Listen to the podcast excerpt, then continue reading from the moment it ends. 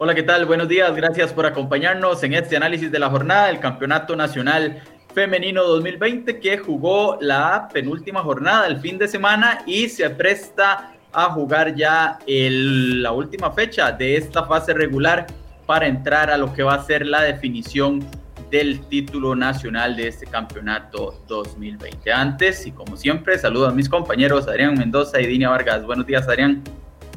Buenos días, Hermes. Buenos días, Dini, a todos los que nos acompañan a este análisis del fútbol femenino, que como bien lo dice usted, Hermes, solo una, una jornada la que falta para la fase regular del, torneo y que de momento tiene el Club Pascual Herediano Fútbol Femenino como líder de este torneo. Sí, tras los resultados de esta fecha que vamos a analizar, ya se confirmaron los cuatro equipos que irán a la ronda por el título nacional y también los cuatro que irán a la ronda por el no descenso en una segunda fase que se jugará en dos cuadrangulares, todos contra todos y ahí ya se vendrán los resultados finales. Buenos días, Dinia. Buenos días, Hermes. Buenos días, Adrián. Y buenos días a todos los amigos que nos siguen en cerroy.com. Sí, una última jornada que definirá quién es el líder del torneo y eso le dará el, derecho a estar en una gran final en caso de no ganar la cuadrangular, ¿verdad? Entonces, los cuatro equipos que están clasificados a disputar esta cuadrangular final para disputa del título tienen opciones en este momento de ser líderes, por eso esta última fecha define tanto. Así es, cualquiera de los cuatro que están clasificados pueden terminar en el primer lugar. Pero repasemos lo sucedido en la jornada del fin de semana anterior. Todos los partidos se jugaron domingo en horas de la tarde. El primero este que vemos en pantalla, Coronado recibió a Dimas Escazú. Dimas con una última posibilidad de meterse en la fase de clasificación por el título. Eso sí, no dependía solo de ellas, también dependían de otros resultados. Al final terminan ganando 3 a 0 como bien lo dice usted, este, necesitaban una combinación de resultados, las la, la de Escazú, para lograr acceder a esas primeras cuatro posiciones y poder pelear por el título. Consiguen ellas la, la victoria en el Estadio Labrador con anotaciones de Fernanda Figueroa y un doblete de Cristel Sandí. Sin embargo, los resultados que se dieron en los otros tres compromisos las terminan dejando eh, fuera, ¿verdad? Esa lucha por el título tuvieron un muy buen inicio, sin embargo cayeron ahí un bache, despertaron en esta parte final del, certamen y no les termina alcanzando a las descenso. Sí, un buen torneo para el conjunto de Dimas hasta ahora. Lastimosamente para ellas se quedan fuera de la fiesta por el título nacional. Victoria 3 por 0 de Dimas Escazú como visitante ante Coronado. Primer partido de la fecha anterior que se jugó el pasado domingo. Otro de los encuentros que pasamos a repasar fue el del Municipal Pocosí, que recibió en casa al Herediano. Victoria de las Florenses 3 a 2 que las pone como líderes a falta de una fecha y quizá muy cerca, dependiendo de sí mismas, para ganar la primera fase de Dinia.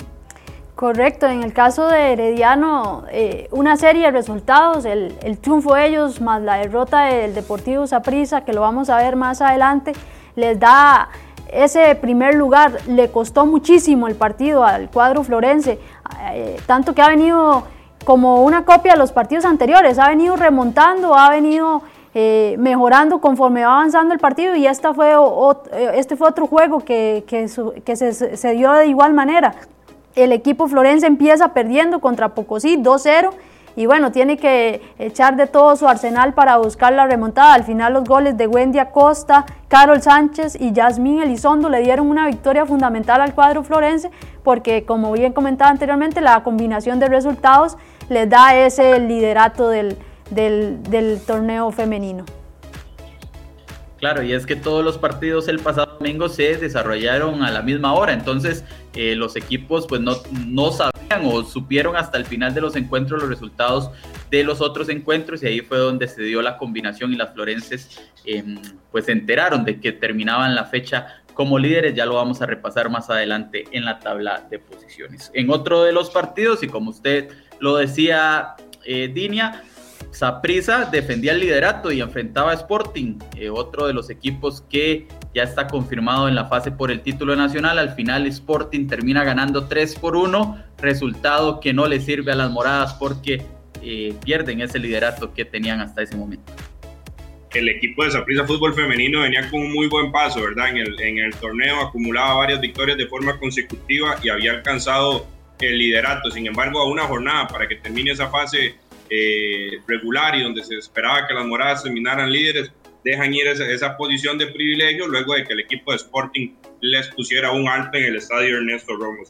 La eterna goleadora, ¿verdad? Del fútbol femenino, Carla Villalobos, se volvió a lucir con un doblete, mientras que la anotación que les termina ya sellando la victoria fue obra de Sharon Pérez. La única anotación para las moradas que ya tenemos en pantalla fue obra de Catherine Alvarado. Sin embargo, Saprisa, ¿verdad? De todo lo bien que venía haciendo, dejó ciertas dudas y eh, a falta de solo una jornada compromete esa, comprometió y perdió esa primera posición.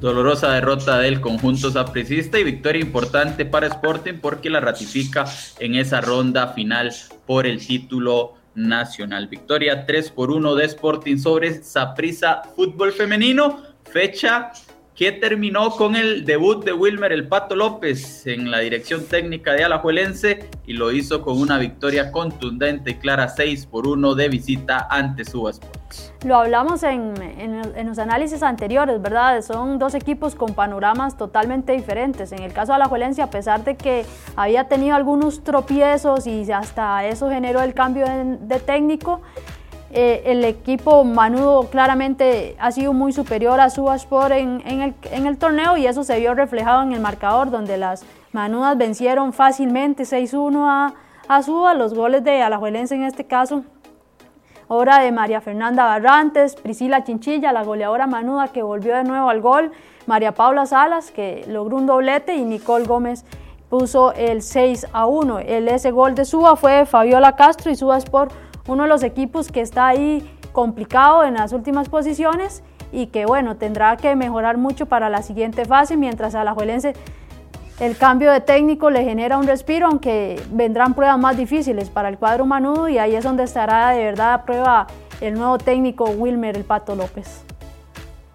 Buen inicio para uno de los grandes ídolos de Alajuelense en la historia del cuadro manudo, victoria de 6 por 1 de Alajuelense sobre Suba Sports. Y así queda la tabla de posiciones. Luego de 13 fechas jugadas, Herediano es líder con 28 puntos, Aprisa segundo con 27, Alajuelense es tercero con 26, los mismos puntos que tiene Sporting en el cuarto lugar. Vemos que la diferencia entre el primero y el cuarto lugar es de apenas dos puntos y por eso es trascendental lo que ocurra en la jornada de este fin de semana que comienza precisamente esta noche y termina este domingo. En la quinta posición está Dimas, ya sin opciones, con 22 puntos. Suba Sports con 10. Coronado es séptimo con 7. Y Municipal Pocosí es último con apenas 4 puntos. Estos cuatro equipos del 5 al octavo jugarán una ronda por el no descenso también en una cuadrangular. Serán dos cuadrangulares, los primeros cuatro jugarán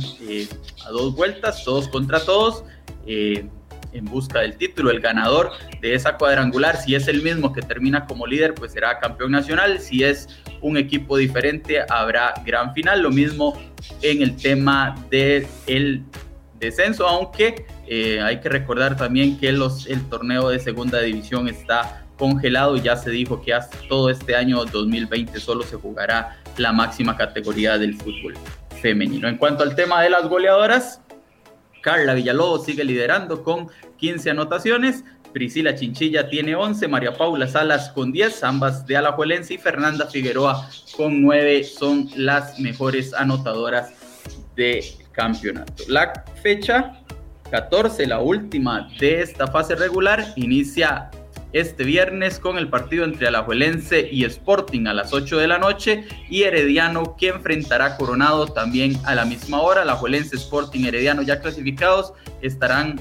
en busca del liderato. Si Herediano gana su partido, pues no habrá nadie que le quite esa posición de honor. Para el domingo, a las 11 de la mañana, Saprisa Fútbol Femenino enfrentará a Municipal Pocosí. Ya las moradas sabrán eh, si pueden ser líderes, si ya no van a tener opciones de eh, ganar la primera fase de este campeonato y la fecha 14 concluye con el partido de Dimas Escazú contra Suba Sports a las 2 de la tarde, eso en el estadio Nicolás Macis de Escazú.